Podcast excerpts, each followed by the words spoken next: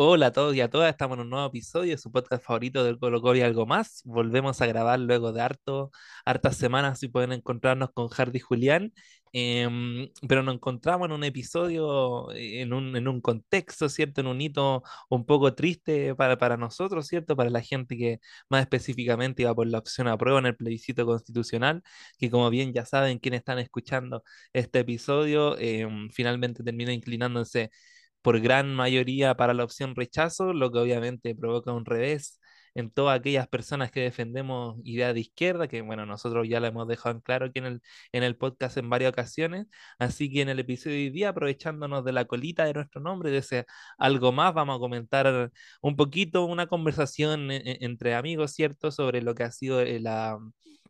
La, la, contingencia política del país, cómo nos pidió el plebiscito, ¿cierto? Mm, cuáles son los factores que, que están tras las derrotas de, de la prueba, obviamente, y, y un poquito de empezar a quizás em, pensar en lo que viene, ¿cierto? Tirarse algunas proyecciones, leer un poquito cómo se vendrá el escenario político a partir de, de este, insisto, triunfo apabullante del rechazo. Y obviamente también nos vamos a dar un espacio para hablar del partido que enfrenta Colo Colo contra la Unión Española el día jueves retomando el campeonato FP Plan Vital. Así que, bueno, Hardy Julián, saludarlo, un gusto estar acá. No sé si les parece partir primero con impresiones, la, lo que nos está a flor de piel, ¿cierto? Cómo nos, nos pilla este plebiscito, cómo nos deja el resultado, qué hemos pensado en estos días ya eh, post elecciones.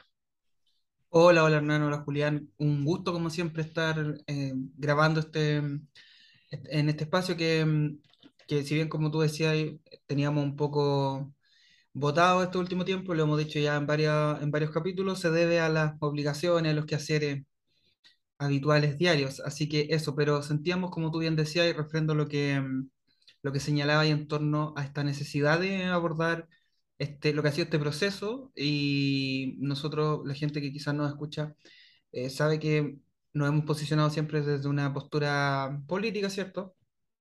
Bien clara. Así que, bueno, eh, para ir al grano, las impresiones, yo creo que, a ver, desde el punto de vista más, más democrático, liberal y, de esta valoración irrestricta por la democracia, yo creo que habría que decir que cuando se manifiesta el pueblo, eh, más allá de lo que diga, hay una, mm, hay un ejercicio cívico y bla, bla, bla. Pero yo creo que eso es cierto en parte, solamente al menos mi análisis. Yo, sin duda, y creo que también todos quienes estuvimos por la opción a prueba, estamos sorprendidos, golpe- no sé si tan sorprendidos como sí golpeados. Eh, ya vamos a entrar en detalles y mm, golpeados sin duda, es una, es una, un triunfo aplastante de la otra opción y mm, yo creo que solo lo digo para iniciar, creo que en política, sobre todo en política, se pierde mucho más de lo que se gana eh, y hay que aprender a saber perder. Digamos, esto nosotros lo hemos dicho acá también en el fútbol, pero ahora lo, lo trasuntamos a la política. Y, mm, y a, a partir de ahí yo creo que hay que hacer el análisis. Siempre hay que hacer el duelo, ¿cierto? Porque esto yo creo que golpeó a mucha gente, sobre todo aquellos que estuvieron en campaña, digamos, dejando los pies en la calle, en fin. Eh, pero, pero bueno, habrá que levantarse. La historia lo, lo señala, ¿cierto? Y las luchas sociales siempre han tenido este tipo de reveses, o sea, nunca han sido fáciles en ningún caso. Así que eso en primer lugar. Sí, yo totalmente de acuerdo. Fue un fracaso. Yo también lo puse en mis redes sociales. Pasamos de un 78% a no superar el 40% y eso habla de... ah, Dice muchas cosas, la verdad. Yo creo que simplificar todo en dos o tres puntos es, es poco porque esto se da por diferentes circunstancias. No por nada pasas de, un gran porcentaje a uno tan bajo y pierdes una elección de forma clara. O sea, porque esto fue, aunque duela decirlo, una paliza por parte del rechazo. Y bueno, aquí vamos a conversar todos esos motivos, todas esas causas que derivan en esto, que al menos bajo nuestra opinión creemos que, que pueden justificar o explicar, mejor dicho, el resultado. Sí, miren, yo creo que aquí lo que nos tiene a varios, como decía Hardy, más, más dolidos que sorprendidos, y bueno, también bastante sorprendido es que uno, por, por la vía electoral, ¿cierto? En la urna siempre puede anticipar una derrota, puede estar preparado también para, para ganar, pero la forma en, en que pierde la opción a prueba yo creo es que es la que, que más cala hondo, ¿cierto? Y que más lo- nos deja a nosotros eh, bajoneados, desmoralizados, porque fueron casi 8 millones de personas, si no me equivoco, 7 millones, como 8 o sea, siete coma ocho millones de personas las que finalmente se inclinan por la opción del rechazo y que marca una diferencia casi de 20 puntos porcentuales eh, en el total de la votación. Y eso es lo que a nosotros nos, yo creo que, que nos impacta y que nos deja pensando, primero obviamente en asumir lo- los errores eh, estratégicos que tuvo la campaña de, de la prueba, pero también nos deja pensando en que, o al menos a mí en lo personal, de que hay 8 millones de personas en Chile que mm, si vamos como a lo, a lo concreto, la propuesta constitucional, más allá de los discursos que un, poquito exagerados que se levantaron desde el rechazo, es una propuesta constitucional que en materia de derechos humanos, por ejemplo, derechos de los pueblos indígenas, de igualdad de género, recoge los principios básicos de muchos acuerdos Ujú. internacionales en las materias. Sí. Entonces, pensar en 8 millones de personas que incluso no están de acuerdo con esos principios básicos eh, de los acuerdos internacionales, eh, nos remece un poco, ¿cierto? Y, y remece a, a- a las personas que confiamos un poquito en, en el pueblo de Chile. Obviamente en- aquí no, no tratamos de caer en paternalismo, ¿cierto? Ni, ni en roteos como, como se llaman comúnmente, pero, pero sorprende y, y da mucho para pensar. Así que no, no sé ahí, Hardy Julián, cuáles creen ustedes que son los principales factores que, que llevan a esta derrota.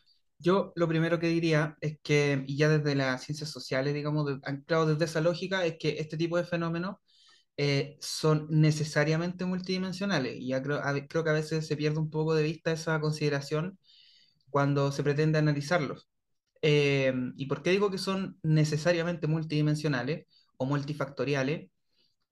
Porque la derrota fue tan aplastante, eh, digo, para nosotros derrota, digamos, o el triunfo para la gente de la perspectiva del rechazo fue tan aplastante que que esto en ningún caso se explica por la fake news solamente, o por la ignorancia solamente, o por el acto de Valparaíso, que yo creo, dicho sea de paso, que no tuvo nada que ver. A mí me parece que a la luz de los resultados esta elección estaba resuelta hace seis semanas, como sí decía la encuesta, ahí también tirón de oreja porque yo, pa- para mucha gente también de izquierda que estaba muy distante, yo entiendo que uno desde lo más profundo diga, bueno, no, si la encuesta está mintiendo, y está bien, y, y, y- uno se aferre, como en el fútbol también nos pasa con Colo-Colo, que de repente uno enfrenta un partido difícil y de todas maneras, a pesar de que es difícil ganarlo, uno se aferra a esa posibilidad, porque eso, eso es lo que mueve, digamos, es- ese sentimiento interno.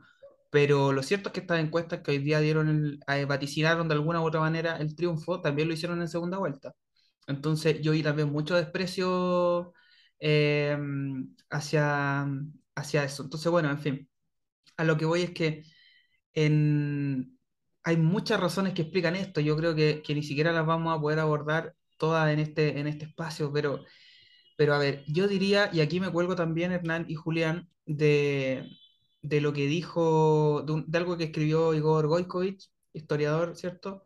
eh, en torno a lo que hizo, a, cómo se fue desarrollando este proceso en tanto se conforma la constitución, la, la, digo, la asamblea, la convención constitucional y cómo comienza a funcionar.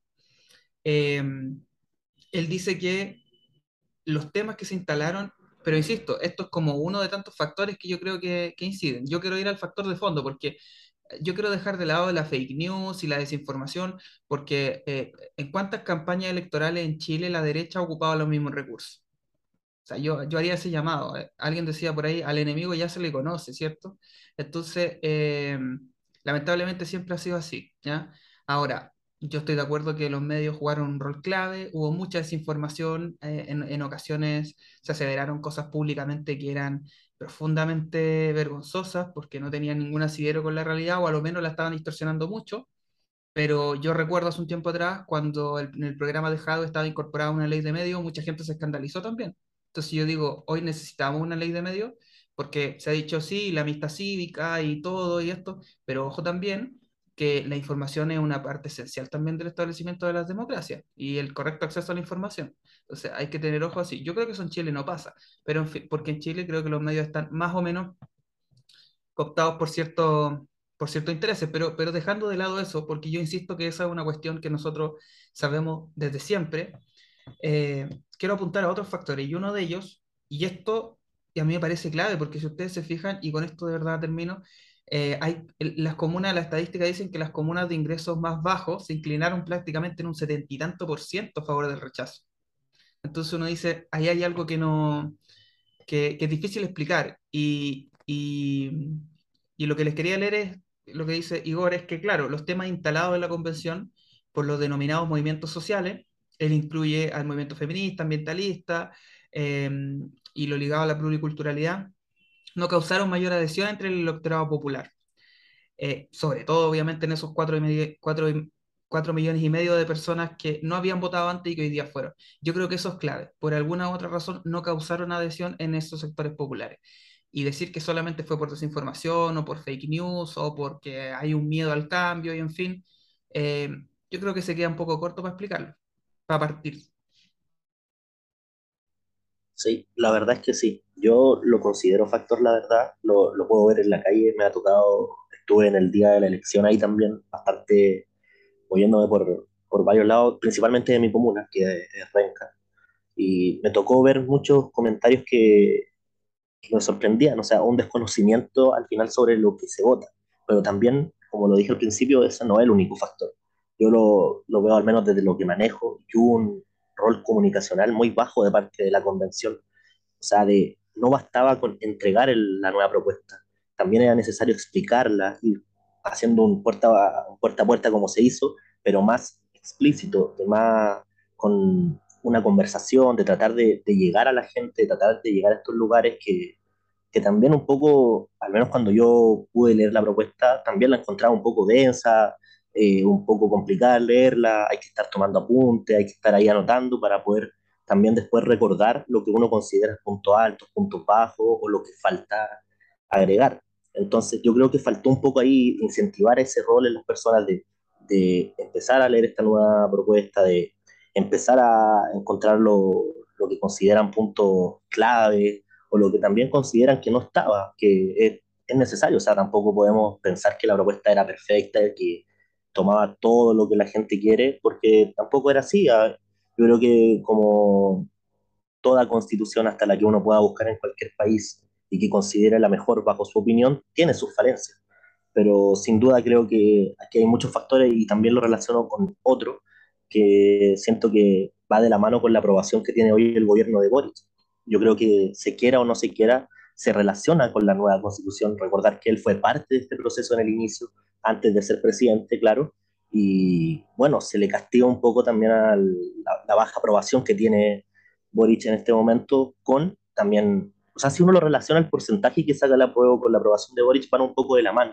Yo creo que también es factor y también un poco quizás, y yo lo digo ya no desde el sector de, de informar del, del rol comunicacional, sino desde la actitud que tuvo ciertos constituyentes que no estuvieron a la altura, que sus argumentos, sus comentarios en televisión no representaban ni siquiera a las personas que iban por el apruebo. Entonces también hay que entender que es muy importante lo que uno habla en la previa de una elección, cómo lo expresa, y siento que el ego de muchas personas aquí jugó una mala pasada, hay errores que no son perdonados, no se pueden perdonar. Desde la uno tiene que pensar que tiene que existir una estrategia para poder ir al frente en esta elección y creo que no existió o no fue la correcta. Y todo eso se va sumando y sumando y uno puede agregar otros puntos. Yo creo que también a lo mejor falta de verdad analizar nuestro país y ver que a lo mejor la gente no quiere un Estado plurinacional, a lo mejor la gente no, no lo tiene como tema principal, a lo mejor las personas no, no, varios puntos que tocaba esta constitución, tema, por ejemplo, del aborto, la interrupción del embarazo, a lo mejor las personas no están de acuerdo con eso y está bien, uno tiene esa opinión, yo por lo menos soy estoy totalmente a favor de esos dos puntos, de esos dos artículos, pero a lo mejor la realidad de Chile es que no, es que Chile a lo mejor todavía tiene un sector y muy grande y sin considerar comunas, sino que en general Chile tiene personas que a lo mejor no están de acuerdo con esas propuestas y sin duda que eso también nos hace ahora tratar de pensar y tratar de analizar nuestro país porque sin duda que yo creo que hay un cambio y hay que empezar a entender, empezar a escuchar a la gente, no sacar conclusiones de que no, que no estaba informada solamente o de que cayó en una fake news, yo creo que es parte de, pero también hay algo más allá y tenemos que empezar a conocernos, a analizar nuestro entorno, no quedarnos solamente con lo más cercano, porque a lo mejor uno conversa entre amigos y van todos por la prueba, en familia van todos por la prueba, pero ir más allá, a lo mejor hay personas que no expresan su punto de vista por distintos motivos o que a lo mejor iban por el rechazo y al quedarnos con nuestro círculo genera sorpresa la derrota, pero hay que ir un poquito más allá y empezar a entender qué pasa en nuestras comunas, en nuestra región, etc.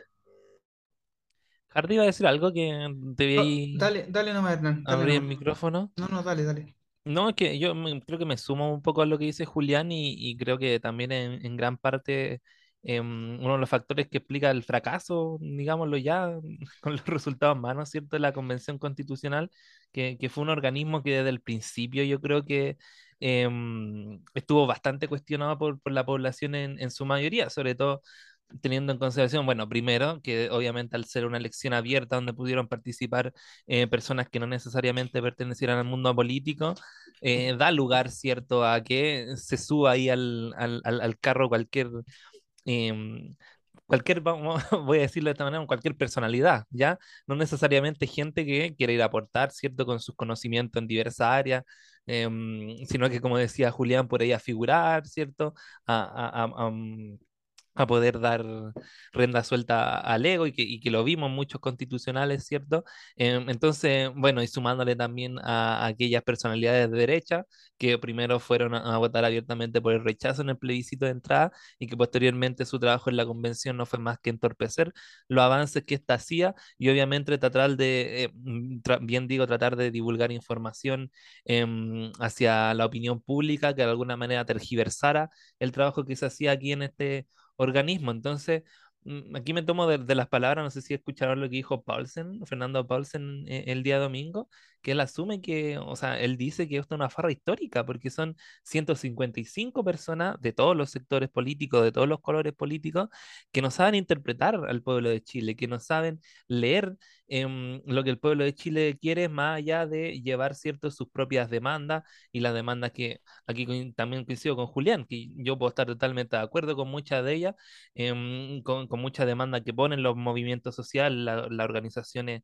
civiles, qué sé yo, pero que no dan cuenta tampoco de, de los reales intereses de, de la ciudadanía, del pueblo, de la población, llámenle como quieran, y, y- y que, que el plebiscito de entrada tenga una ventaja abrumadora eh, el apruebo escribir una nueva constitución y que en el plebiscito de salida uno, un par de años después tenga también como resultado el abrumador triunfo del rechazo, quiere decir que día que, mm, yendo al espectro político más tradicional, ni siquiera ni desde la izquierda ni desde la derecha se está logrando perdón, se está logrando interpretar lo que la gente hoy día quiere. Y yo creo que la gran pregunta que, que se tiene que hacer hoy día la- las personas que, que participan en política, ¿cierto?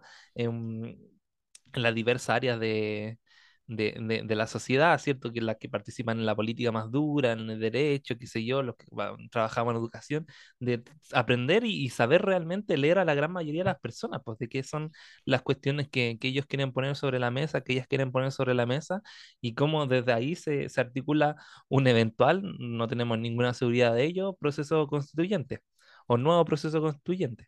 Eso, eso yo creo que es clave. Yo creo que una derrota de este tipo obliga necesariamente, primero, a, a estar tan golpeado como lo estuvimos y como mucha gente lo está aún, pero posteriormente al levantamiento de una autocrítica.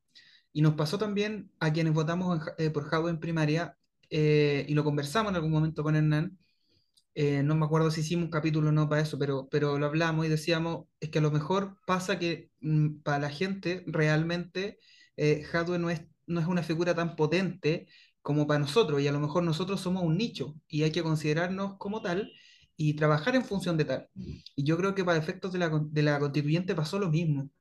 Y yo creo que aquí todos tenemos responsabilidad en cierta medida, porque a ver, a mí me pasa que siento que en algún momento todos nos envalentonamos y dijimos, ok, la constituyente va a estar compuesta en su mayoría por fuerzas de izquierda, algunas de ellas que venían de movimientos sociales, en su mayoría la gente de la lista del pueblo, eh, y por lo tanto van a poder negociar, pactar y, y generar una constitución a, a esa medida, digamos.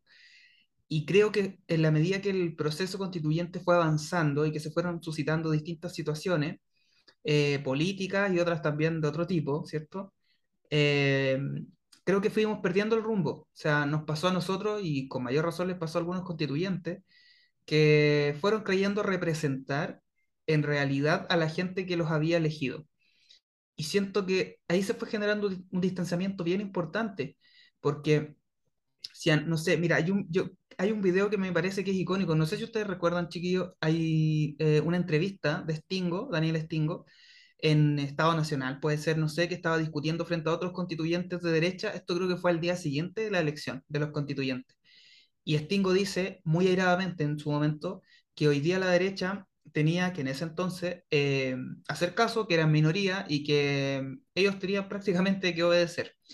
Y a mí, y yo celebré eso, lo celebré, y creo que seguramente ustedes también y mucha gente también, porque lo sentimos desde un punto de vista ideológico como una reivindicación política. Eh, y de enrostrarle al sector que se había opuesto permanentemente a las transformaciones estructurales, que ahora iban a ser espectadores de eh, la gestación de esas transformaciones, precisamente, o de lo que creíamos podían generar esas transformaciones en caso de consolidarse. Y creo que eso marca muy claramente el error que cometimos. O sea, en algún momento seguramente a la ciudadanía le comenzó a generar preocupación esta exclusión y sí comenzó a comprar un poquito más ese cuento de que, que, de la derecha decía que no, que no quieren dialogar, es que están... Y yo creo que eso también explica mucho esa pérdida del norte que nosotros tuvimos y que si la tuvimos nosotros, que no estábamos metidos en la convención, seguro que la tuvieron los constituyentes, sobre todo considerando que era gente que no había participado antes en política, por lo menos no en este tipo de política institucional. No estoy hablando desde el punto de vista de la preparación intelectual, sino más bien desde la astucia política, que es muy importante, porque la política no solo es importante la preparación académica, sino también la astucia en momentos clave. Eh, y eso se va ganando con la experiencia, ¿cierto? Con el roce. Entonces, ahí también yo creo que eso generó un, distanciamiento del cual no fuimos eh, conscientes, me parece. No sé qué piensan ustedes, chiquillos, para ir con ese punto primero. Creo que se fue distanciando y que creímos que en realidad estábamos representando o siendo representados nosotros en el caso eh, por fuerzas más progresistas y que en realidad la gente se fue sintiendo cada vez más incómoda. Yo no estoy, no tengo ninguna duda de que a esta altura con el resultado del plebiscito, mucha gente que votó por sus constituyentes posteriormente de seguro se arrepintió, porque quizás no los conocía, en fin. Sí, yo lo tomo desde el punto que comenté antes de los artículos. Yo siento que, por ejemplo, la convención y también los, los constituyentes, los convencionales, se tomaron como caballito de batalla o, por decirlo de una forma, puntos como la paridad de género, la plurinacionalidad, el aborto, etcétera, pero a lo mejor esos no eran los temas claves para la población. Entonces, ellos pensaban que representaban a un sector que quería esas demandas, en vez de mencionar puntos importantes de la, de la propuesta que, que, se debían nombrar, no sé, la, autonomía y la, la, forma de tener sindicatos empoderados, el tema de la salud pública universal, el tema de la, de la educación, el acceso a la vivienda, el, el aire limpio, el agua, etcétera un montón de puntos que son importantes, yo creo, para la mayoría, pero que al parecer no se comentaron lo necesario, porque siento que se tomaron otros puntos como caballo de batalla y no los necesarios. Entonces, un poco, como tú dices, se pierde el norte, se pierde el norte porque ya no se sabe qué se está representando, a quién se representa o cómo se le representa, sino que al final se transformó todo en un, en un lugar ya perdido, no, los constituyentes o los convencionales, como estaban totalmente en otra y siento que como tú dices también eso se refleja en uno mismo, siento que hubo también exceso de confianza, eh, no, yo en ningún momento pensaba que las cosas se iban a dar así, hasta por lo menos ya dos o tres semanas antes del, plebiscito, entonces también faltó un trabajo ahí, faltó un, un poco de entender y hacerse la pregunta de, de verdad a quién se está representando, o sea, nuestras declaraciones van de la mano con lo que quiere la gente, como tú nombras el caso de Stingo, o no sé, Paradis, por decir otro, otro. Entonces, ellos no se hicieron la pregunta también, entendiendo el rol que estaban jugando en ese momento, de decir, oye, ¿de verdad estamos representando bien? Oye, ¿de verdad nuestras opiniones y nuestros comentarios, que sabemos que van a salir en todos los diarios, que sabemos que van a salir en todas las redes sociales, ¿de verdad representan a la gente que votó por nosotros? ¿O de verdad representa a la gente, considerando que ahora el voto era obligatorio, que tiene que votar por nosotros o que queremos que vote por nosotros? Yo siento que faltó hacerse esa pregunta y empezar a, entre todos los comandos, a, a, tratar de encontrar la respuesta, porque siento que faltó ese trabajo, faltó esa pega. Julián, sumo otro, antes de dar la palabra a Hernán, sumo otro punto también. Bueno, primero, yo no estoy puntualmente criticando a Stingo, yo creo que, que realmente trató de dar cara cuando pudo, obviamente fue objeto permanente de crítica y todo por su personalidad, pero yo insisto, yo creo que la autocrítica, y por eso la planteaba como también un ejercicio personal, porque cuando yo vi ese video de él eh, diciéndole quizá eso a algunos constituyentes de derecha, que era algo que en algún momento todos pensamos, seguramente los que nos posicionamos desde este lado, uno se sintió contento, ¿cierto? Dijo, bien, o sea, así tiene que ser. Eh, entonces, claro, o sea, si a uno le pasó eso, ¿cómo no le iba a pasar a él y a los constituyentes que tenían muchos votos a su haber, en fin? Pero por eso no lo quiero puntualizar en él, pero sí señalar que siento que, es, es parte, que refleja lo que fue este error. Otra cosa, y Hernán, aquí te doy la palabra, que creo que se descuidó y que históricamente quizá este último tiempo la, la izquierda también ha descuidado, tiene que ver con la, la chilenidad con lo que represe- representa la bandera y los símbolos patrios para el ciudadano de pie en Chile. Eh, yo sé que desde las fuerzas más progresistas uno va, va, sobre todo desde la historia también, uno va, mientras más uno analiza el concepto de patria, más se va distanciando, ¿cierto?, de esa construcción eh, cultural. Pero, pero, so- pero vuelvo a vuelvo a lo mismo, Hernán. Somos un nicho, al fin y al cabo. Somos un nicho. Entonces, eh, siento que la chilenidad, o sea, es cosa de ver cómo en Chile se celebra el 18 de septiembre cada año. O sea, eh, eh, y aquí volvemos al típico, es que el chileno el chileno es picarón, el chileno es quieto. Entonces, no quiero caer en ese simplismo, pero sí se descuidó la chilenidad. No lo digo por lo que pasó en Valpo, que, me- que obviamente yo creo que en eso no hay doble lectura, porque yo creo que a esa altura la, la, la elección ya estaba sentenciada, pero sí durante, es que yo creo que hay declaraciones que a veces no se tienen que dar en contextos como los de la convención. Y este aire octubrista demasiado exacerbado de refundación de símbolos patrios y estas cosas, o sea, hasta el último día de franja, la derecha ocupó las declaraciones del Salabraña diciendo que si ellos querían podían cambiar el himno, cuando realmente era imposible que en Chile se pudiera cambiar el himno, siquiera el símbolo patrio. O sea, entonces, yo creo que ahí hubo eh, demasiada ingenuidad, no sé cómo lo veis tú, Hernán, demasiada, demasiada ingenuidad. Y, para cerrar con este punto, eh, yo creo que a nosotros nos molestó ese show inicial porque fue un show que se, se suscitó en la primera sesión de la convención, en la sesión inaugural. Entonces yo digo, si a nosotros nos molestó, que quizás podríamos entenderlo porque, en fin, había una preocupación por la gente que estaba afuera, en fin, pero si aún así a nosotros nos incomodó, imagínense para el resto de la gente que no está familiarizado ideológicamente con esa postura. Entonces, ahí uno empieza a hacer esa, esa retrospección y, y van apareciendo esas cosas. Sí, yo, yo concuerdo totalmente, o sea, tiene que ver mucho con lo que mencionaba usted eh, an- anteriormente y, y creo que también lo, lo esbozamos un poquito, ya, ya no me acuerdo, grabamos harto ese, ese episodio donde comentábamos la, la, la institución o como la, ¿cómo se dice? Cuando, cuando se, se armó, ¿cierto? La constitución, la instalación, perdón, eh, y, y que tiene que ver con que no necesariamente, como tú bien dijiste, Hardy, las personas que eran parte de la, de la convención tienen que ser eh, personas muy competentes en las disciplinas, ¿cierto? En su mayoría abogados, hubieron muchos profesores también, em, pero también ingenieros, ciertos médicos, qué sé yo sino que tienen que ser personas que sean políticas, porque que aprendan a vivir la política y esos errores que, que tú mencionas, Hardy, como decir que ellos pueden cambiar el himno, hacer lo que quieren básicamente, cuando Stingo también dijo que había que cuidar los ahorros provisionales, cuando Elisa Loncón descontextualizaba de todas maneras, pero lo dijo, ha- habló de la expropiación, ¿cierto? Que se- cuando se hacía la, o sea, dio a entender que la constitución iba a dar pie para las expropiaciones, por ejemplo. No me acuerdo quién era, pero también hubo un constitucional que votó desde el baño en una sesión y que también se hizo viral. Entonces, todos esos pequeños errores, tú sabías que cuando, insisto, tenía la Tere Marinovich, eh, cuando tenía la Cubillo dentro de la convención y cuando tenía toda la derecha expectante del mínimo error que podéis cometer, eh, tenéis más cuidado, pues, ¿cachai? Entonces yo creo que pecaron de amateurismo, por decirlo así, muchos de los convencionales, en el sentido de que no supieron jugar a la política. O sea, eh, lo repito, yo no dudo de las capacidades em, técnicas, de las capacidades disciplinares que muchos y muchas de ellas pudieran haber tenido, pero también la gran mayoría, al ser primerizos en política, cayeron lamentablemente en estos juegos. pues, y, y- yo creo que también eh, ahí parte, gran parte de, valga la redundancia, de um, un poco la desacreditación que, que, que llevó a muchas personas, o la desacreditación que muchas personas les dieron a esta, a esta convención al estar, bueno, se oyeron comentarios desde la derecha de que eran payasos, ¿cierto? De que estaban ahí ganando una millonada y haciendo nada, em, haciendo puras tonteras, qué sé yo.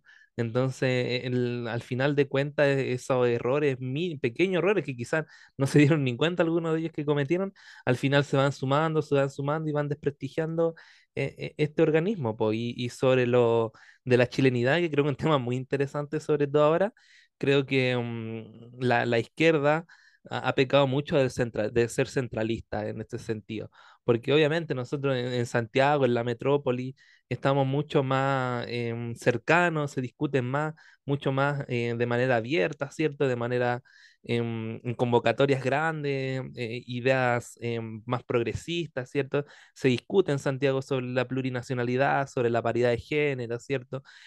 Sobre derechos humanos, pero creo que hemos olvidado en ese sentido que hay muchos millones de personas que la- no viven en Santiago, porque lamentablemente tienen el mismo peso a la hora de votar.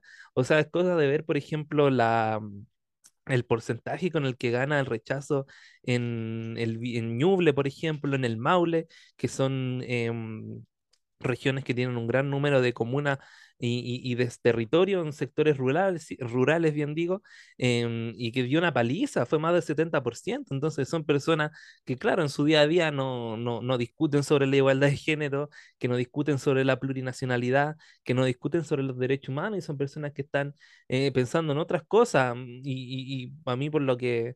eh, eh, estudiado como profe de historia, por lo que uno conversa, ¿cierto? Ahí con, con la gente que conoce, por las declaraciones que uno ve en la televisión, lo que puede leer en redes sociales, las preocupaciones de hoy día de los chilenos están em, en las pensiones, en las mejoras de sueldo, en la seguridad La pública, ¿cierto? seguridad, la seguridad. Em, sobre todo, y que son cuestiones que, que a mi modo de ver, no sé si una constitución puede determinar en, en gran parte, y aquí quizás estoy pegando de ignorante, me pongo el parche en telería, pues No, no sé si son cuestiones que, que se pueden eh, de alguna manera eh, zanjar dentro de una constitución, pues son es que, eh, cuestiones que tienen que ver más con la ley corriente, común y corriente, y que no necesariamente va escrita en, en la Carta Magna, y, y, y esos mismos discursos, sobre todo, y aquí bajar el tema de la plurina- plurinacionalidad, sí, no le hace mucho sentido, o sea, yo como habitante de Chile me da un poco lo mismo, la verdad, si se reconoce al pueblo aymara, al pueblo mapuche, yo los veo, para mí existen, pero para mí es más importante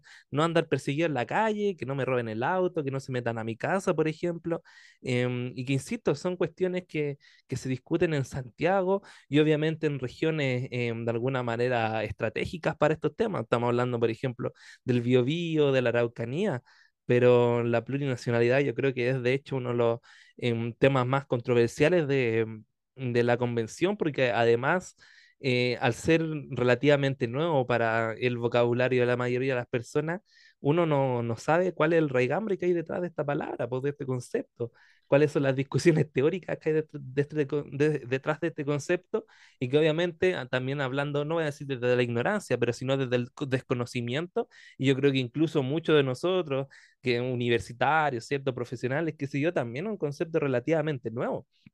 Eh, eso, Hernán, ah, perdón, perdón, perdón, no, perdón. eh, no, y, y con esto cierro, Hardy.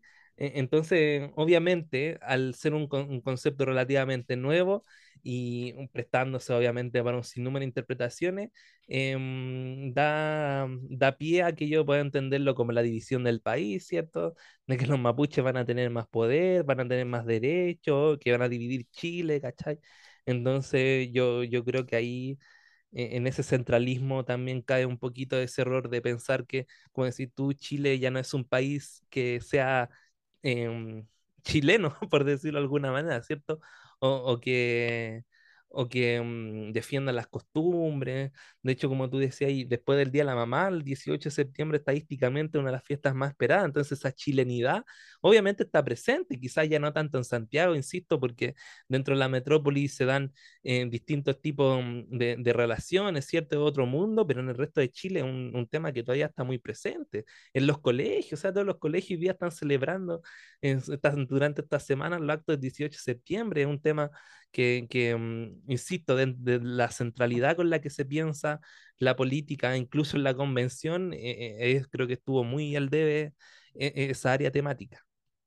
Sí, antes, solo para ver que aquí también abro el tema, Julián, que tú decías antes que mm, quiero tomar esa posta de mm, el tema de la seguridad y la constitución, y tú, claro, tú, tú creo yo que representabas bien también a muchos ciudadanos al decir, eh, bueno, muy bien la plurinacionalidad, bacán, pero necesito que, que mejore la calidad de vida, que la seguridad producto de la inmigración, que en el norte sobre todo, porque parece que la problemática también nos olvidamos un poquito de eso desde acá, desde la postura que hay en Santiago.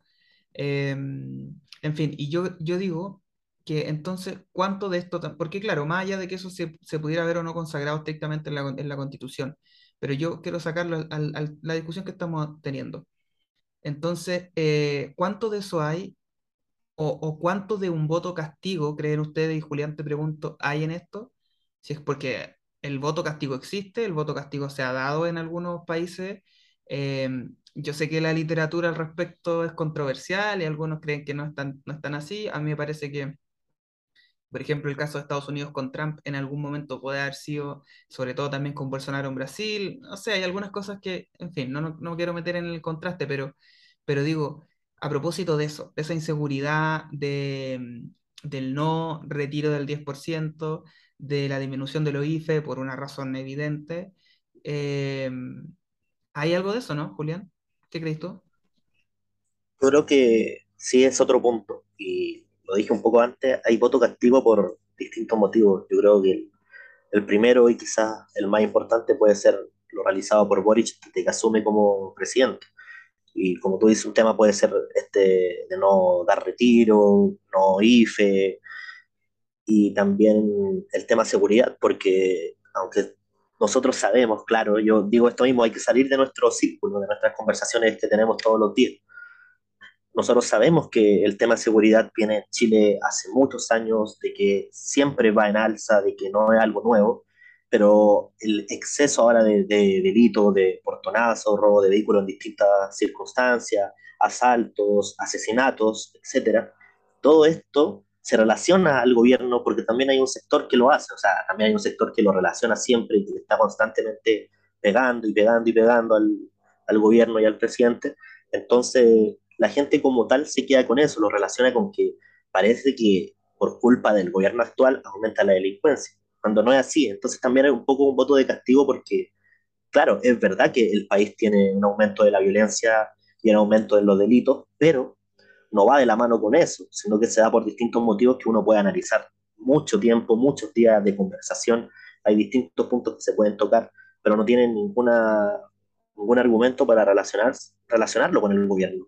Entonces yo creo que hay un voto castigo por distintos motivos, ya lo comentamos, el tema de, los beneficios que entregaba en algún momento el Estado, del tema de los retiros, lo vuelvo a poner, el tema de la seguridad, el tema de distintos puntos que, el, hacen que se castigue al, al gobierno y a la vez se castiga el proceso del plebiscito. Entonces, siento que existe ese voto, siento que es parte de, pero como te digo, yo creo que aquí hay porcentaje y porcentaje, yo creo que hay un porcentaje de voto castigo, un porcentaje de voto no informado, y también no ya conociendo los resultados, ¿no? la cantidad de personas que votaron por el rechazo, hay un porcentaje que claramente se puede decir, leyó la propuesta, no le pareció y votó rechazo, lo que es democracia, no está en todo su derecho, pero siento que hay de todo un poco, por eso es difícil analizar este plebiscito, es complicado sacar conclusiones generales, porque yo siento que para sacar una conclusión general debemos ir sí o sí punto por punto, porque cada punto tiene importancia, cada punto tiene su respuesta y su explicación propia. Entonces, siento que esto es un, es difícil tomarlo como un todo, pero dentro de ese todo hay distintos puntos que ya lo, lo vamos tocando, y sí, creo que hay un poco de voto castigo dentro de todo este mundo. Sí, sí, yo coincido contigo y por eso decía, Hernán, ahora te doy la palabra, que, mm, que mm, es un fenómeno que se ha dado en otros contextos y yo creo que hay mucho de eso. Ahora, claro, la discusión es más profunda. Uno dice, pero entonces, ¿por qué la gente indirectamente golpea o cree golpear a Boric con este voto en circunstancias que eh, la mejora constitucional o, la, o, o los avances que, que permitía esta constitución en materia de derechos sociales sobre todo y derechos medioambientales, en fin, de consagración de... mm, bueno, hay, algunos medios internacionales que señalaban que era una de las constituciones que garantizaría en tiempo, eh, cantidad récord de, de derechos. Entonces, bueno, en fin. Yo digo, ¿por qué la gente entonces cree castigar por medio de ese voto indirectamente al presidente? Y ese es un fenómeno más profundo que, por cierto, no vamos a analizar ahora. Eh, pero, pero sí, bueno, hemos tocado varios temas, desde el, descuido de la chilenidad, de esta desconexión con las problemáticas eh, o con las necesidades reales de los sectores populares, de este aumento o excesiva confianza o soberbia en algunos puntos, de esta, mm, de este, de esta visión media distorsionada de la realidad, creyendo representar a, a una amplia mayoría progresista que en realidad no lo era tal. Em, yo creo que hay- hemos dado ya muchos puntos, muchos lineamientos. No sé si queda alguno más por dar, Hernán. Sin duda que hay muchos factores más. Yo aquí tengo varias cosas anotadas que, que me hubiera gustado hablar, pero honor al tiempo no, no los vamos a poder detallar para que avancemos también en esto del plebiscito, pero yo quiero llevarlo a, a, mm, a qué es lo que pasa ahora, digamos. O sea, eh, y antes de eso, por eso Hernán te preguntaba si es que tú crees que hay otro factor que sea necesario considerar que no hayamos tocado. Yo creo, y lo decía Mayol, eh, hace- Alberto Mayol, eh, sociólogo, para quienes no lo conocen, ex, ex candidato presidencial también por, por el Frente Amplio en una primaria frente a Beatriz, a Beatriz Sánchez hace unos años atrás, que él decía que eh, más allá de que un modelo esté desgastado o profundamente dañado, ¿cierto? Eh, ante la disyuntiva del ofrecimiento, de la oferta de un nuevo modelo, pero que no está consolidado y que solo está en la abstracción, la gente termina inclinándose por el modelo antiguo, más allá de que sea riesgoso. Y que eso es un fenómeno que, que es más bien también aplicable a, otros contextos. Eh, y yo creo que también algo de eso hay. O sea, lo que, y que ha sido una de las críticas que siempre hemos conversado también con Hernán a propósito del discurso de la izquierda, tiene que ver con esta abstracción que resulta bien, decía Hernán, eh, los conceptos ligados a la pluriculturalidad, a la interculturalidad, son complicados. Eh, yo tuve la posibilidad de estudiarlos, de, estar incluso hace un año atrás en, un- en una investigación ligada y son conceptos complejos que están en permanente revisión, son relativamente nuevos en términos de periodicidad histórica, se han estudiado de hace mucho tiempo atrás, digo, pero con mayor frecuencia también el debate se ha profundizado a partir de las olas migratorias o de los procesos migratorios más bien de esta última década, sobre, década, sobre todo acá en el Cono Sur. Eh, ni hablar lo que pasó también en Europa hace unos años atrás. Entonces, son conceptos complicados y, y- yo creo que eso también es una de las autocríticas, o sea, yo lo decía, eh, esta abstracción y este modelo o esta propuesta muy progresista, pero también llena de esta abstracción, de pronto genera un distanciamiento. No quizás desde el sentido de fondo de esa abstracción, porque a veces resulta difícil de comprender, y aquí no estamos diciendo que la gente sea ignorante ni todo, o sea, pero obviamente eh, el acceso a la, a la universidad eh, y a la academia y este tipo de discusiones es un acceso limitado, o sea, estamos conscientes de eso. Eh, entonces eso, por eso yo entiendo también esa tesis, Hernán, de, de no apegarse a este otro modelo o a esta otra propuesta, más allá de que resulte muy progresista en la práctica, porque en realidad no tiene una mate- materialización concreta a la cual yo me pueda aferrar para tener una perspectiva, a diferencia de la que estoy, que está dañada, que está fracturada, pero que de alguna manera ofrece más garantía y más, y con esto termino, que yo creo que es el tema central, seguridades.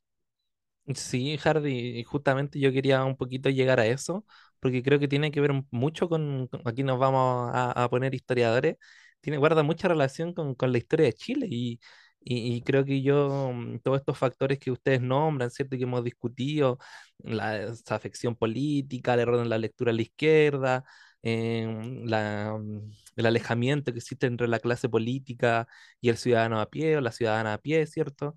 em, las fake news, todos estos factores creo que flotan en, en- la orilla del mar, ¿cierto? Pero hay una ola gigante que arrastra todos estos factores y los lleva finalmente a, a la orilla de la playa y que es la historia de Chile. Y que dentro de la historia de Chile... eh, creo que mm, lo que podemos interpretar es que hay dos traumas históricos que cargamos hasta el día de hoy, que primero uno es la colonia y el segundo es la dictadura militar. Em, desde la época colonial, desde la formación, la conformación de lo que podemos denominar como sociedad chilena, Chile carga con el trauma del inclinaje, del peonaje, de la hacienda, ¿cierto? De estos sectores numerosos mm, de, personas del bajo pueblo, ¿cierto? De los sectores populares que polulan por las ciudades, em, que son llevados por la élite terrateniente, eh, ¿cierto? Por la oligarquía a trabajar dentro de la hacienda bajo sistemas primero protoesclavistas, después bajo un sistema capitalista explotador y asalariado, ¿cierto?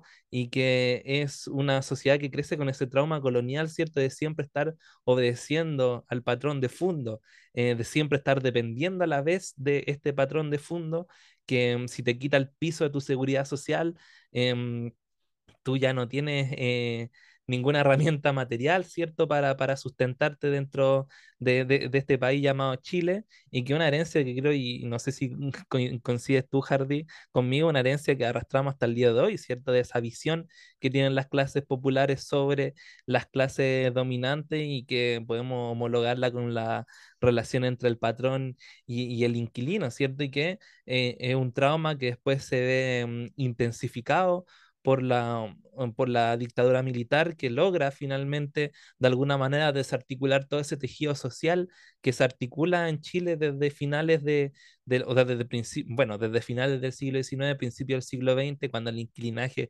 comienza a rebelarse contra la clase dominante que entra en crisis, pero que finalmente cuando logra llegar al, a, puestos de gobierno, cuando se forma primero el Frente Popular, cuando después se forma la, la Unidad Popular, eh, y que son em, ejemplos tangibles, ¿cierto?, de cómo estas demandas populares llegan a la institucionalidad y cómo todo este tejido social que se organiza finalmente puede llegar a ostentar el poder del Estado, em, se termina de golpe con, con, el 11 de septiembre del 73, que dicho sea paso, lo conmemoramos una vez más el próximo domingo, y que lo que logra hasta el día de hoy en la sociedad chilena es desarticularla completamente y que todos vivamos nuestra burbuja de individualismo.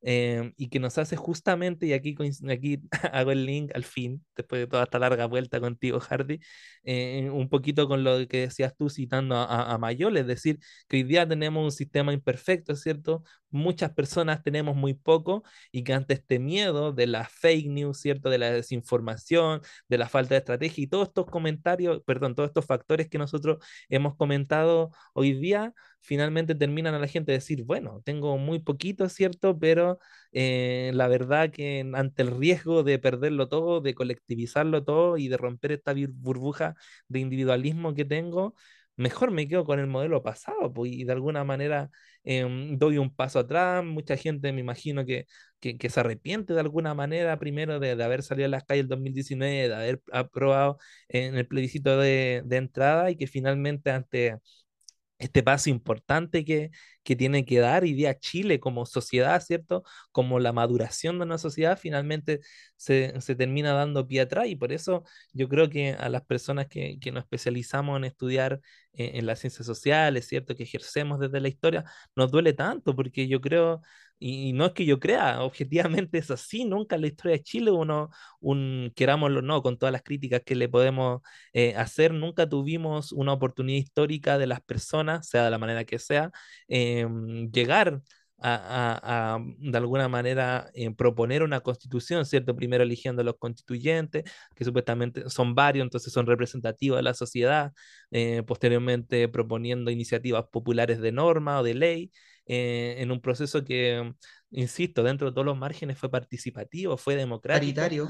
Eh, fue paritario, ¿cierto? Y que ante esta oportunidad histórica, Chile le ha dicho que no, yo creo que algo, algo que nos duele y que incluso, no, obviamente nos duele más ahora con el resultado, porque tú podías en algún momento fantasear, sí, ya, el, el, apruebo y los derechos sociales, y la paridad y la multiculturalidad, qué sé yo, la plurinacionalidad, bien digo, y que en el momento ahora, un par de días después, tú decís, puta, de verdad fue un cagazo histórico. Y, si lo miramos en retrospectiva, quizá aquí voy a exagerar, obviamente, pero quizá uno de los triunfos más dolorosos de la izquierda, incluso desde el golpe militar, pues, ¿no? sea, ante una oportunidad histórica, ante un proceso histórico, decidir echar marcha atrás, decidir, decidir frenarlo de, de golpe y día otra vez dejar en manos de la clase política eh, eh, este proceso, creo que mm, eh, es un error que, del cual, como dicen por ahí, la historia nos va a juzgar.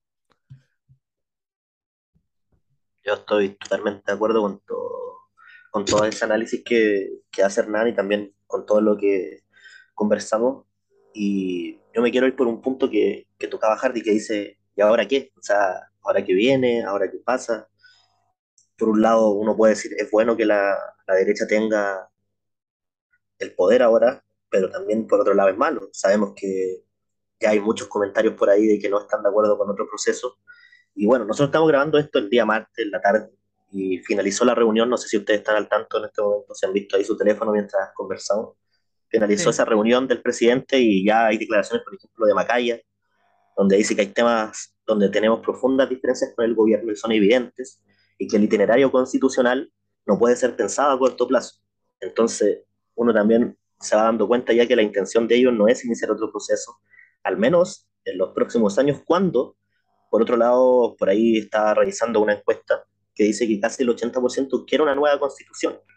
Entonces también creo que un poco se junta todo esto, hay una confusión desde todas las personas que, que van por el apruebo, porque no sabemos qué pasa, no sabemos qué se viene. Lamentablemente ya creo que al menos que exista otro movimiento social fuerte, lo cual también es complicado y se puede conversar en otro momento. Es difícil que exista la intención para generar otro proceso, porque claro que los que se creen mayoría, porque yo lo aprovecho de mencionar, no creo que ese, ese porcentaje que saca el rechazo significa que todas esas personas son de derecha o están de acuerdo con la derecha. Hay muchos puntos y ellos creen que son mayoría, pero no lo son. Y entonces hay un poco que entender todo esto que viene ahora, yo creo que es complicado. No, no sé si la palabra es que no tengo mucha esperanza en lo que en que exista otro proceso, yo creo que está en las manos equivocadas todo ahora. Entonces, me cuesta un poco creer o pensar o imaginar qué es lo, qué es lo que se viene. Yo siento que también cae mucha responsabilidad en las manos de Boric de dar pie para, para iniciar estos procesos. Un punto importante es esta reunión. Aunque algunos estén de acuerdo o no, es una reunión importante y que aunque las conclusiones que se sacan con las primeras declaraciones no son positivas, al menos para las personas que creemos que se necesita una nueva constitución, siento que está complicado. O sea, yo no puedo responder eso de qué viene ahora, lo veo difícil. Yo creo, por lo menos, o sea, desde mi punto, desde mis acciones, creo que voy a seguir, obviamente, luchando, como se dice, para que exista ese proceso, para que se pueda crear una nueva constitución que incluya muchos temas que de verdad necesita el país y lo importante, creo, sobre todo lo que uno conversa es que se tienen que sacar conclusiones y hacer una autocrítica de todo este proceso porque de verdad que hay muchos temas que, como tú decías, Hardy, nosotros podemos sacar, nosotros podemos entender en qué nos equivocamos y también obviamente las personas que son parte del proceso mucho, de forma mucho más importante, o sea, que redactaron esto. sí, Hernán, iba a decir algo. No, solo que iba, a comentar, un, seguir un poquito lo- que- con lo que decía Julián, de que hoy día lamentablemente, y también retomando mi, mi punto anterior, em, desde que se firma el acuerdo, ¿cierto? El 15 de noviembre, o el 20 no, sí, fue el 15 de noviembre del 2019, cuando la élite chilena tiene la soga al cuello, ¿cierto? Con la efervescencia de la manifestación social, eh, eh, es un momento clave, porque ahí de alguna manera se abre una pequeña ventanita para que las personas puedan hacerse parte de este proceso. De alguna manera, la LID le abre las puertas del Estado a la ciudadanía para um, levantar un proceso constituyente y, y, y, yo creo que lo que duele también hoy día es justamente eso, que la gente eh, le dice que no a todo este proceso que ya mencionamos, todas las características que tuvo, democrático, paritario, participativo, qué sé yo, y que um, creo que va a ser una oportunidad que lamentablemente, eh, que aquí quizás siendo muy pesimista, no se va a volver a abrir, porque hoy día el proceso constituyente, como decía Julián, queda en manos de la derecha prácticamente, Sí, porque además el triunfo electoral tan importante que tuvieron, a pesar de que, insisto, y aquí también vuelvo a citar a Julián, de que no toda la gente necesariamente que vota de rechazo es de derecha, pero comunicacionalmente ellos tienen hoy día un, en cifras un apoyo eh, totalmente contundente.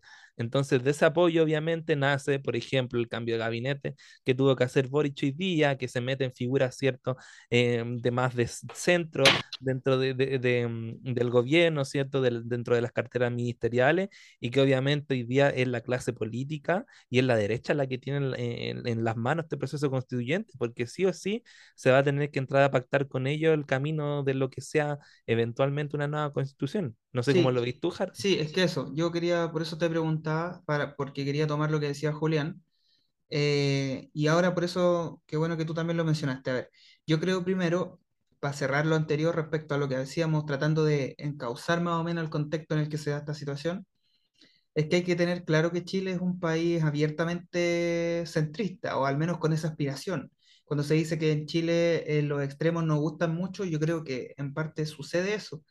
Em, lo vimos, creo, en la elección pasada, en la victoria mm, categórica de Boric frente a Cast, eh, y también lo vimos ahora, en, en, este rechazo contundente a una constitución que era abiertamente más progresista. Em, entonces, yo creo que Chile, yo se lo decía al Hernán, esta frase que es como, ¿la revolución será consensuada con la derecha o no será? que un poco de risa, pero yo creo que es bien ilustrativa de lo que está sucediendo. Entonces, eso en primer lugar creo que hay que tener en cuenta, sobre todo nosotros, de decir, bueno, sigo insistiendo con esta idea del nicho y tratar de ampliar, de ampliar, de entender que hay que ser pragmático, que yo siempre digo, hay una frase muy linda que dice que eh, la, la, utopía para qué sirve? Para caminar, para eso sirve, o sea, para la convicción. Y no se puede dejar de lado. Yo entiendo que haya gente que esté molesta, eh, que desde la frustración haga chistes que son sumamente clasistas a veces, eh, y supongo que eso se les va a pasar. No, supongo que las ganas de transformación, de lucha por una transformación, transformación social no se agotan en este plebiscito para estas personas. Yo creo creer que eso es una, una cuestión de choque del momento y que después va, va a decantar. Y si no es así, bueno, me parecería lamentable, porque los procesos de lucha sociales son largos en el tiempo, eh, sobre todo aquellos que son de carácter institucional, por cierto. Entonces, eh, por eso es que yo digo que, que hay que tratar de alejarse un poco de ese idealismo, no desde lo personal, sino desde, desde la aspiración para construir y consensuar y, tratar de, entender que quizá realmente Chile es ese, esa figura, de ese de los extremos son malos, pues, esa frase tan, no sea tan cliché. Eh, digo, no es que yo la asuma, pero, pero, pero creo que Chile perfectamente entra dentro de esa, de esa aseveración. Ahora, eh, por eso digo, pasamos sobre todo con la convención anclado mucho en el idealismo, o sea, hubiese sido ideal el reconocimiento de los pueblos indígenas que se daban en esta constitución para nosotros, o sea, de una postura más, más de izquierda, claramente que era ideal, la reivindicación de los derechos de la mujer, por cierto, también la consolidación de la salud como un derecho universal, eh, la garantía, ¿cierto?, de, del agua como, como, un derecho. Que, ah, hoy día yo veía esa discusión, después se las voy a enviar, entre Rodrigo Mundaca, el gobernador de la región de Valparaíso, con otra persona que le decía que efectivamente en la constitución estaba garantizado el agua como un derecho eh, humano, y ahí hay que diferenciar también el, la garantización del agua como un derecho y del acceso al agua también, no confundir con el tema del agua potable, hay varias cosas, pero, pero en fin, esas, esas triquiñuelas son bien habituales. Pero en fin, a lo que voy es que eh, desde el idealismo nos, parece, nos parecía genial, ¿cierto? Pero bueno, ese idealismo no es representativo para la mayoría de la población. Y aunque nos duela y aunque eh, uno mire y haya que bancarse todos los chistes que vengan que dicen que somos minoría, bueno, es cierto que somos minoría. Y aquí pasó lo otro, Hernán, pero ojo, y por eso yo aquí me, pongo un poco más optimista. Yo he visto también, y yo creo que eso está marcado por lo que ha sido este, este profundo golpe, este gol al minuto 90. Esto, esto yo creo que es como ir ganando 3-0 en Brasil en una llave de Sudamericana y terminas perdiendo el partido. No sé si algún equipo le habrá pasado eso, pero, pero me imagino que sería re triste. Eh, o sea, a uno, a uno le, le, pasó hace poco. Claro, sí. No, no, sé la verdad, yo algunas cosas no, la, no las recuerdo bien, pero bueno, en fin. Em, no, y hablando en serio, creo que, em, que em, es que, a ver, eso, eso creo yo que hay que tener ojo porque hay análisis que salen desde la guata, que está bien, yo lo entiendo. Pero ojo que las mayorías en política habitualmente son circunstanciales. Ojo con eso, porque la derecha hizo un profundo reconocimiento de una autocrítica y, y casi que una reestructuración, acuérdense ustedes, la memoria frágil, estaban peleando entre ellos después de esa elección de constituyente, cuando salieron enormemente derrotados y estuvieron a punto de caer en el abismo hasta la elección de parlamentarios en las que se vieron un poquito más favorecidos y por el hecho de que el Congreso estuvo un poquito más equilibrado, ellos lo asumieron como una victoria, no sé si ustedes acuerdan, porque hasta antes de eso estaban muy, muy asustados con lo que había pasado en la constituyente. Cuando pasa el triunfo de, sucede el triunfo de Boric, lo mismo, o sea, eh, se distanciaron inmediatamente de Cast, empezaron a pelear, a decir que después de haber apoyado a Cast, él no debía ser la figura política que, supuestamente la derecha tenía que mirar, en fin. Entonces, ojo, bajar un poquito el, el, nivel de, de, estrés. Yo sé que cuesta, pero la mayoría en política eh, son habitualmente circunstanciales. Entonces hoy la derecha tiene ese poder, ¿cierto? Porque tienen su espalda, o creen ellos que tienen en su espalda el voto de la mayoría de los chilenos, de una mayoría aplastante. Eh, yo lo discutiría, como bien dice ustedes, toda esa gente que votó rechazo no está, no está en afinidad total con la derecha. Eh, pero ojo, ojo, porque ahora, y aquí termino, yo creo que lo que nos queda, alguien lo dijo por ahí, es tomar palco, ¿cierto? Lo dijo una, una senadora. Eh, y no tomar palco desde la indiferencia y desde estos chistes que, que, de verdad yo encuentro que son un poquito absurdos, de no, es que yo ahora me da lo mismo, me baño dos horas y me importa nada la gente de Petorca.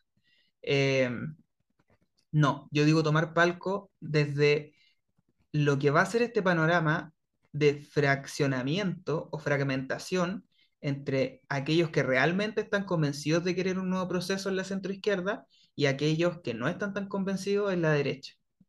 Entonces yo supongo que esa centroizquierda va a demandar a esa derecha por este nuevo proceso.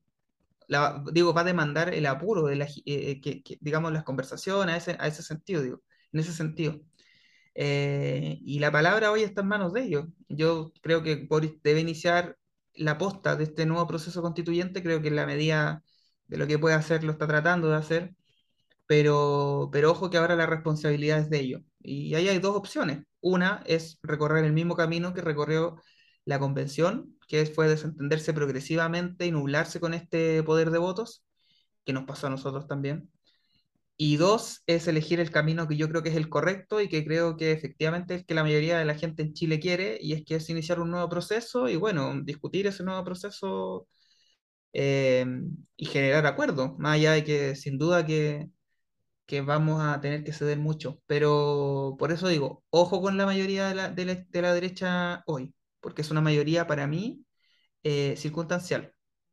Una, mayoría engañosa. Oye, y antes, Hardy, que mm, por ahí lo, nombraste y se me quedó la idea y no quiero dejarla pasar porque creo que es un problema no menor, más, más que un problema, un conflicto no menor que, que, nos va, que vamos a tener que enfrentar como país en el futuro. Bueno, y que el Estado va a tener que también asumir, el gobierno obviamente de, de Gabriel Boric, además obviamente de cómo se, se dé todo este juego Em, sobre el nuevo, eventual nuevo proceso constitucional, es que dejando, mm, bueno, rechazando obviamente la constitución, se dejan de lado las demandas de plurinacionalidad, reconocimiento y autodeterminación del pueblo mapuche, que como bien señala el, gran académico profesor Fernando Pairicán, dentro de la vía política mapuche hay dos lineamientos, ¿cierto? Hay, hay dos formas de lucha, la, la, autonomista por la vía violenta y la autonomista por la vía electoral. Y muchos de, de aquellos voceros, ¿cierto? De aquellos em, representantes del pueblo mapuche que optaron por la vía política constitucional, ¿cierto? Y que apoyaron eh, eh, a la Convención Constituyente y que se suman a esta tendencia internacional de acuerdos internacionales que van reconocimiento em, de la autodeterminación de los pueblos originarios para así de alguna manera subsanar el conflicto histórico que existe entre los estados y estas naciones, es que para muchos, incluido Pairicán, incluido, insisto, muchas de estas voces desde el pueblo mapuche, esta era la última oportunidad para la institucionalidad de reconocer em, su autonomía, ¿cierto? De, saldar esta deuda histórica, eh, de, de um, acabar obviamente con la militarización de, de sus territorios y, obviamente de desconocer de alguna manera eh, la reparación histórica que le debe el Estado al pueblo mapuche. Así que yo creo que se va a radicalizar a partir de esto mucho más el movimiento eh, autonomista mapuche por la vía violenta y que a la par del proceso constituyente va, a ser un evento obviamente que va a marcar un poquito la pauta de la agenda política de, del gobierno de Boric obviamente y todo el proceso que viene de aquí en adelante. Yo creo que ese es un gran, gran tema y sin duda que lo vamos a, tener que conversar más adelante, quizá en alguna otra oportunidad. Sí, porque está para mucho todo esto, yo creo. Y, y, por lo por otro lado también hay que esperar. Yo creo que los días que se vienen son importantes. También vamos a ver un poco la, las intenciones de, de quienes ahora tienen el poder de decisión. Y yo creo esto no está finalizó el proceso, pero yo creo que sí o sí va a iniciar otro, aunque acepten un nuevo proceso de constitución o no. Sí, tranquilidad. Yo creo que ya hicimos catarsis un poquito. Eh, este es un espacio informal, por lo tanto, perdonen nuestras imprecisiones, obviamente, no, no estamos haciéndolo con un guion, estamos conversando, algunos apuntes tenemos, pero es una conversación. Eh, así que, bueno, hay muchos factores más, pero nosotros creemos que ya hemos puesto algunos de los que, nuestro, de los que nuestro juicio explican más o menos esta situación. Lo decíamos, para refrendar y para cerrar, para que ya pasemos al tema de Colo Colo, esta, este, exceso, este exceso de confianza, esta, este descuido de aspectos de la chilenidad tan, tan trascendentales para la identidad del ciudadano promedio en Chile, Em, este desapego de alguna de las propuestas más relevantes de la Constitución con los, los sectores populares, sobre todo también los sectores rurales, em, y con las regiones, aunque se dice sí, esta una, era una propuesta abiertamente regionalista y sin embargo fue rechazada por las regiones. Sí es cierto, pero ese es un análisis más bien simplista, porque estamos apuntando a aspectos de contenidos de fondo que entraban en conflicto con esa regionalización para la gente de las regiones, digo, ¿cierto? Y por ahí también se explica el voto, en fin. Eh, el manejo comunicacional, lo dijimos también, para no dejarlo fuera, que Chile necesita, en mi opinión, una ley de medios, necesita robustecer la legislación al respecto y ser mucho más, más, más preciso en velar porque efectivamente los medios de comunicación masiva responden a ciertos estándares de credibilidad, ¿cierto? De, de, de fiabilidad mínimo, digamos, y que no se, se dé espacio para que cualquier persona, desde punto de vista político y que tenga un cargo de, importante, pueda lanzar una fake news así como si nada, eh, entre muchas otras cosas que hemos señalado. Pero, pero les propongo, chiquillos, que ya vamos cerrando en honor al tiempo, y antes de eso, vamos a, a hablar de nuestro querido Colo Colo, lo tenemos un poco olvidado porque obviamente esta semana no hubo fútbol, así que Julián, te cedo la, el micrófono esta semana, el día jueves, a las 16, 16 18, perdón, 18.30, no sé. Estoy ya olvidé hasta la hora. Está, está otra. Sí, sí, pero bueno, solo para darte el pase, colocó los juegos frente a Unión Española en el Estadio Monumental, 36.000, 37.000 personas autorizadas, ¿cierto? Creo. Eh, se supone que va a estar lleno el estadio. Lamentablemente que Blanco y Negro haya subido la entrada.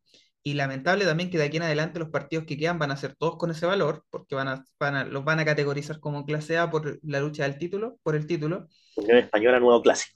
Exactamente. Así que bueno, Julián, si nos pones un poquito en contexto, qué es lo que, en qué está Colo Colo esta semana, si es que hay alguna formación tentativa, eh, y, y, cómo ve este partido, al menos desde la lógica de la preparación del equipo, digo.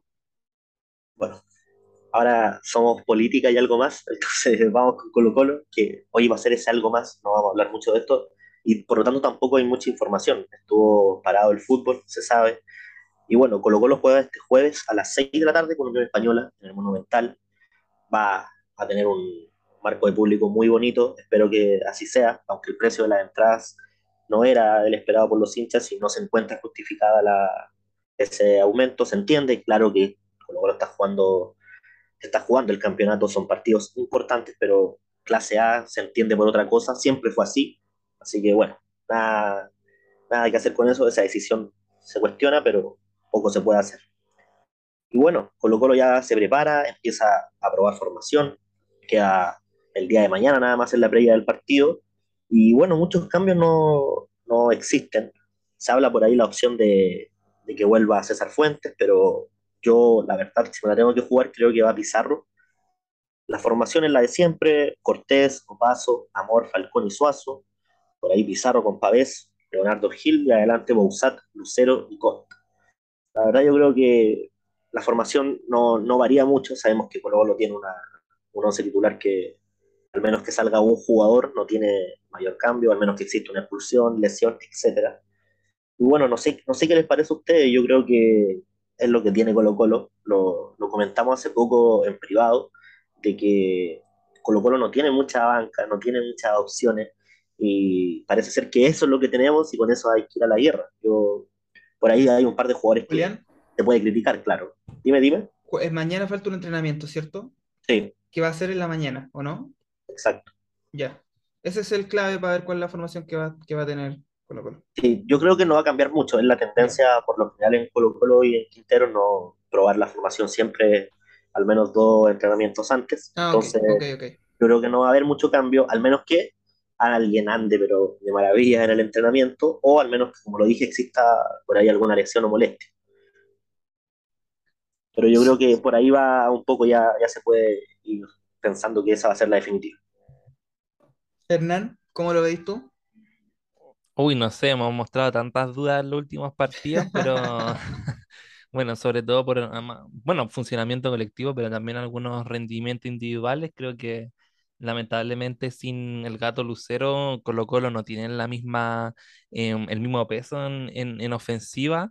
Em, obviamente a todos ya nos genera mucha duda a esta altura la titularidad de Costa, más que duda nos genera un poco de rabia también por, por lo, la, la falta de, de, criterios que ha tenido mm, eh, Quintero a la hora de, ir probando los, los, extremos luego de la partida de, mm, de Pablo Solari, porque creo que, eh, porque, claro, porque creo que entre Costa y Bausat no, la última fecha al menos no han sido mucho más que Oroz y que Zavala, que también han mostrado muy poquito o, menos de lo que uno se esperaría de estos jugadores que, que obviamente son em, bastante queridos por la parcialidad de, de Colo Colo, así que mm, genera duda obviamente. Por otro lado, pienso que de todas maneras este eh, parón, mini parón que tuvo Colo Colo en, los últimos, em, en la última semana puede ayudar al equipo para volver a, a centrarse, siento, ¿cierto? A encontrar su mejor juego. Así que vamos a ver qué pasa con la Unión Española, pues que ha venido igual em, a, con algunas dudas, sí, pero a, tranco firme en esta temporada, en el quinto lugar, ¿cierto?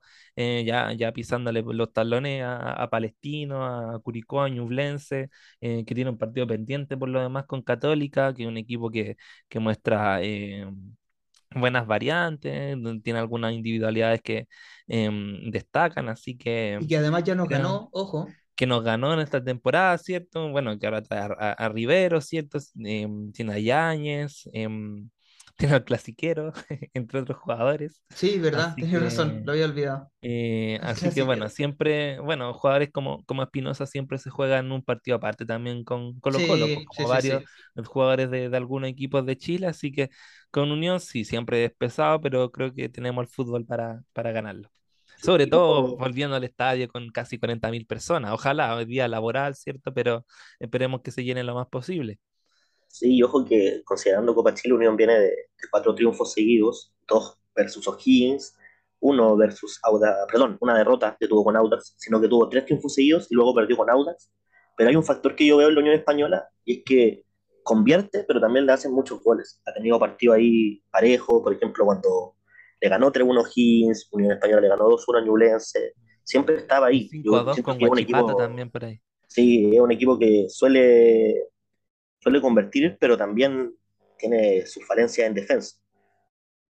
Ahora, igual yo creo que Unión es un equipo que, se va a agrandar frente a nosotros también. O sea, no, es novedad, pero digo, porque pasó en el primer partido, ¿cierto? Lo celebraron como una final, ¿se acuerdan? En el Santa Laura, con un gol bien polémico que la anulan a Colo Colo. Claro, no, y además no, nos cagó el campeonato pasado. Además, verdad, con el gol de Chumacero. Eh, ahora, igual yo esa responsabilidad del torneo pasado se la doy, se la, se, la, no iba a decir se la doy más a Quintero. Yo creo que a esa altura ya el equipo venía bien mermado por las bajas y todo, pero digo, me refiero a que, eh, que Unión, bueno, en fin, da lo mismo. Fue responsabilidad nuestra al fin y al cabo igual. Pero mm, sí, uno desconfía porque Colo Colo viene a los tumbos de hace rato, nosotros lo dijimos, Colo Colo antes ya venía ganando partidos jugando muy mal frente a Palestino, por ejemplo, eh, y no recuerdo otro. Pero creo que el único partido en el que jugamos mejor, y solo fue un tiempo, fue frente a la U. Eh, y el segundo tiempo, porque el primer tiempo fue también bastante fome. Eh, no sé, yo creo que a esta altura hay que esperar ganar solamente, hay que asegurar, por lo menos yo pienso así, pronto el torneo, porque se nos puede comenzar a complicar la cosa. Hace tres fechas atrás parecía que estábamos sólidos y ahora uno se pone nervioso también. No hizo mucho daño el torneo pasado. Los últimos años de Colo Colo no, no nos hacen mucho daño. Sí, y creo que también le hacen daño al cuerpo técnico. Yo creo que Quinteros también está nervioso, eh, confiado en sus capacidades y en las capacidades del equipo, pero al fin y al cabo de todas maneras nervioso. O sea, él sabe que si pierde este torneo, eh, las opciones de salir son claras y no solo eso, sino que también no respondería de alguna manera a la expectativa y al cariño que, que les hizo, mm, que le tuvo la gente, digo.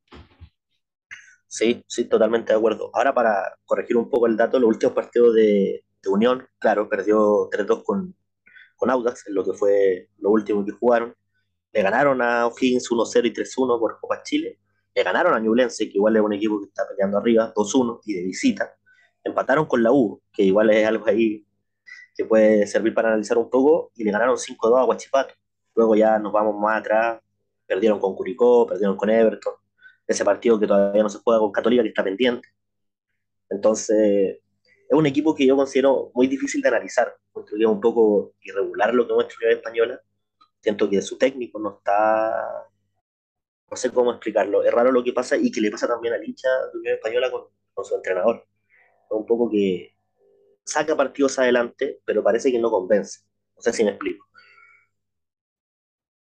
Sí, como que Sí, saca sí. resultados más, más que nada. po. Claro, pero cuesta encontrar un, un fútbol claro en Unión Española, Claro, o que, como pudiera- una o que lo mantiene con, con los partidos. Sí, un Entonces, equipo muy irregular. El, bueno, el reflejo del fútbol chileno también. sí, sí, Claro. y yo creo que también va por el, el técnico que tienen a- en este momento, que no, no digo que sea malo ni nada, porque la campaña que hace con el plantel y con su experiencia es buena, pero sin duda que lo mismo, esa misma, esa misma experiencia que tiene Bravo, que en el profesionalismo no, no es extensa, no es que tú digas hoy tiene muchos pasos, pero incluso comenzó como interino, por ahí ya te puede un poco ir dejando claro las cosas. Entonces, ha tenido una campaña muy irregular, pero que dentro de todo, cuando lo tomas como en general, por resultado, parece ser que cumple para un equipo como Unión Española. Sí, Sí. bueno, al menos yo no tengo nada más que decir sobre Colo-Colo. Ya eh, no quiero criticar más a Quintero, eh, no porque, porque crea que sea injusto, al contrario, no creo que sea injusto para nada. Creo que las críticas son más que justificadas considerando las eliminaciones que tuvimos en Libertadores, en Sudamericana y en Copa Chile, que algunos le bajaron el perfil.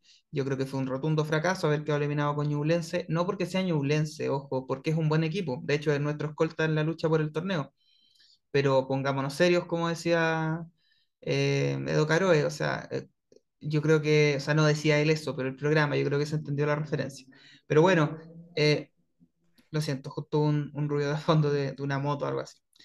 Eh, que las, las críticas son más que justificadas, creo, pero, pero no sé, yo estoy en esa parada, no sé ustedes, chiquillos, o sea, como de tratar de ganar este torneo pronto, rápido, ojalá, de no estar ganándolo en la última fecha, de ojalá asegurar esta distancia que tenemos, de clasificar a la Libertadores el próximo año, de sacarnos esa espina de poder ser campeones, que hace rato no lo somos en el torneo, y empezar a pensar eh, ya pronto en la conformación del próximo, del próximo año, porque si salimos campeones este año, el desafío tiene que ser internacional y mucho más del que fue esta temporada. O sea, esta temporada ni siquiera avanzamos en fase de grupo y además después desaprovechamos una oportunidad inmejorable en una llave que teníamos a nuestro favor. Entonces yo creo que la vara para el ámbito internacional eh, quedó muy, muy baja este año. Y ese es el desafío del próximo, siempre y cuando se gane el torneo nacional este año.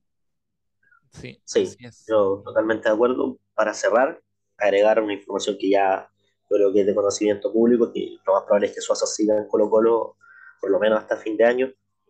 Tuvo ofertas desde Turquía, hubo algo por ahí en Portugal, no se pudo dar.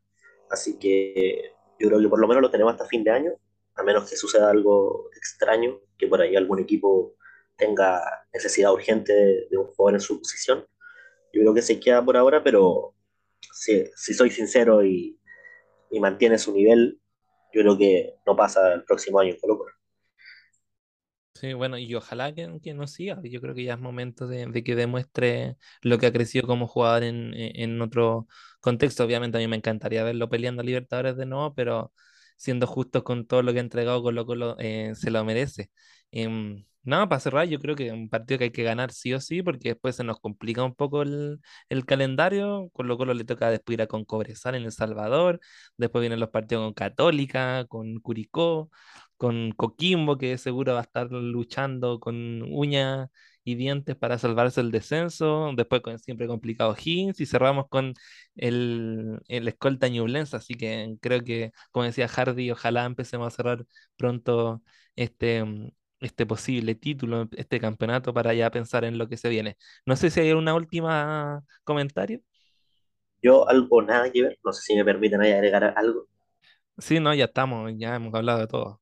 Ah, bueno, eh, totalmente nada que ver con el fútbol, pero en el día de septiembre se considera el Día Mundial de la Prevención del Suicidio y por lo tanto septiembre es el mes de la prevención del suicidio, así que decir ahí para todos los que nos escuchan que si necesitan ayuda, siempre nos pueden hablar. Yo siempre que veo ahí comentarios por redes sociales de personas que la pasan mal, les dejo un mensajito, trato de, de demostrarles que sus problemas son importantes, así que nada más que decir que por lo menos conmigo y con ustedes también, obvio, cuentan, así pueden mandar un mensaje cuando se sienten mal, o sea, de verdad sientan que no tienen con quién expresar o tengan un momento crucial desde lo emocional y necesiten ayuda. Eso. Sí, me pensé que iba a intervenir tú, Hernán, le doy yo. Eh, tremendo dato, Julián, la verdad yo lo desconocía, no estaba al tanto, no soy muy bueno con la fecha, la verdad, a pesar de que la gente cree que, que cuando uno, uno estudia historia tiene, está más familiarizado, pero no, la verdad no tenía idea que era en este mes, así que gran dato y suscribo tus palabras, o sea, yo creo que la salud mental es un tema muy complicado en Chile, sobre todo, es un tema tabú y, y bueno, en fin. De verdad me, sorprendiste, por eso quedé así como, porque no tenía idea y me, me gustó mucho tu intervención, Julián. Eso sí, muchas gracias, Julián. Aquí obviamente siempre estamos comprometidos con la salud mental de las personas en este pequeño espacio. Para nosotros también es de alguna manera terapéutico hacerlo, así que espero que lo sea para usted escucharlo. Y como dice Julián, siempre obviamente está abierto el espacio em, para, para conversar, para reflexionar, para lo que quieran. Podríamos ¿Algo invitar, más? Hernán, a un psicólogo, psicóloga, colocolino, colocolina, para hablar de salud mental de la perspectiva de- de- del cacique. Estaría bueno. Si hay alguno que desea participar y comentarnos un poquito, conversar. Por ¿Te cierto que parece? ¿Me sí, parece? Vamos a buscar por ahí, vamos a buscar. Sí, Ya no haría tantas promesas, me ha prometido tantas cosas que Sí, No, bueno, no, en fin, pero bueno. no, vamos a prometer un proceso constituyente desde en el momento en que se tenga tiempo, vamos a hacer todo, todo, todo, todo lo que, sí, eso es lo lo que hablamos. Sí, son promesas de buena fe. sí, va a pasar. Voluntad hay, que la gente sepa eso, voluntad hay. Sí, sí. No, Siempre que estamos ahí gestionando, gestionando, pasa que los tiempos son complicados. También cuando queremos invitar a alguien es complicado coordinar, entonces, pero estamos ahí, estamos ahí dándole. así es. Eso, volvimos al menos, seguimos acá, no, no nos hemos perdido. Seguimos. Estamos vivos, estamos vivos. estaremos comentando ahí próximamente. de- Me da mi risa porque Harry dijo no, no es el momento de, de criticar a Quinteros, quizás lo sea en el próximo episodio, así que Quizás voy a hacer un monólogo en el próximo capítulo. No, bueno, el seguimos, yo creo que hoy día, eh, y para terminar, adquiere un, sim- un simbolismo especial. Ah, ayer lo no, bueno, no voy a decir lo que conversamos específicamente con Hernán, pero, pero mm, eso, en- yo creo que, ya, no sé, ojo, con el seguimos, que en algún momento me- miramos como medio, lo despreciamos un poquito, y yo creo que hoy día, hoy día adquiere un, un sentimiento diferente. Seguimos, seguimos, Sí, vamos. hay que estar atento, hay que estar atento. exacto. Ya, vamos cerrando. Así es. Eso, que esté muy bien toda la gente que nos escuchó, un episodio de, de larga duración. El último igual han sido un poquito más, em, más largo, pero al parecer tienen mejor recepción, porque a mí mucha gente me dice que cuando escucha podcast para hacer otras cosas, entonces obviamente me imagino que una compañía más larga también lleva consigo una mayor eh, visibilización, o más bien escucha de- del podcast. Así que Exacto. muchas gracias por, por acompañarnos con nuestra reflexión, obviamente. Aquí estamos para debatir, estamos para escuchar como dijo por ahí Hardy, no son opiniones profesionales, ni, ni, ni, ni quieren ser certeras, ni, ni mucho menos, solamente ahí expresamos nuestra, ¿cómo se dice? Nuestra humilde opinión, ¿cierto? Desde, lo desde lo que sabemos, lo que vemos, lo, lo que reflexionamos. Así que eh, muchas gracias a todos por haber escuchado este episodio. Nos estaremos viendo pronto en un nuevo episodio de Colo Colo y algo más.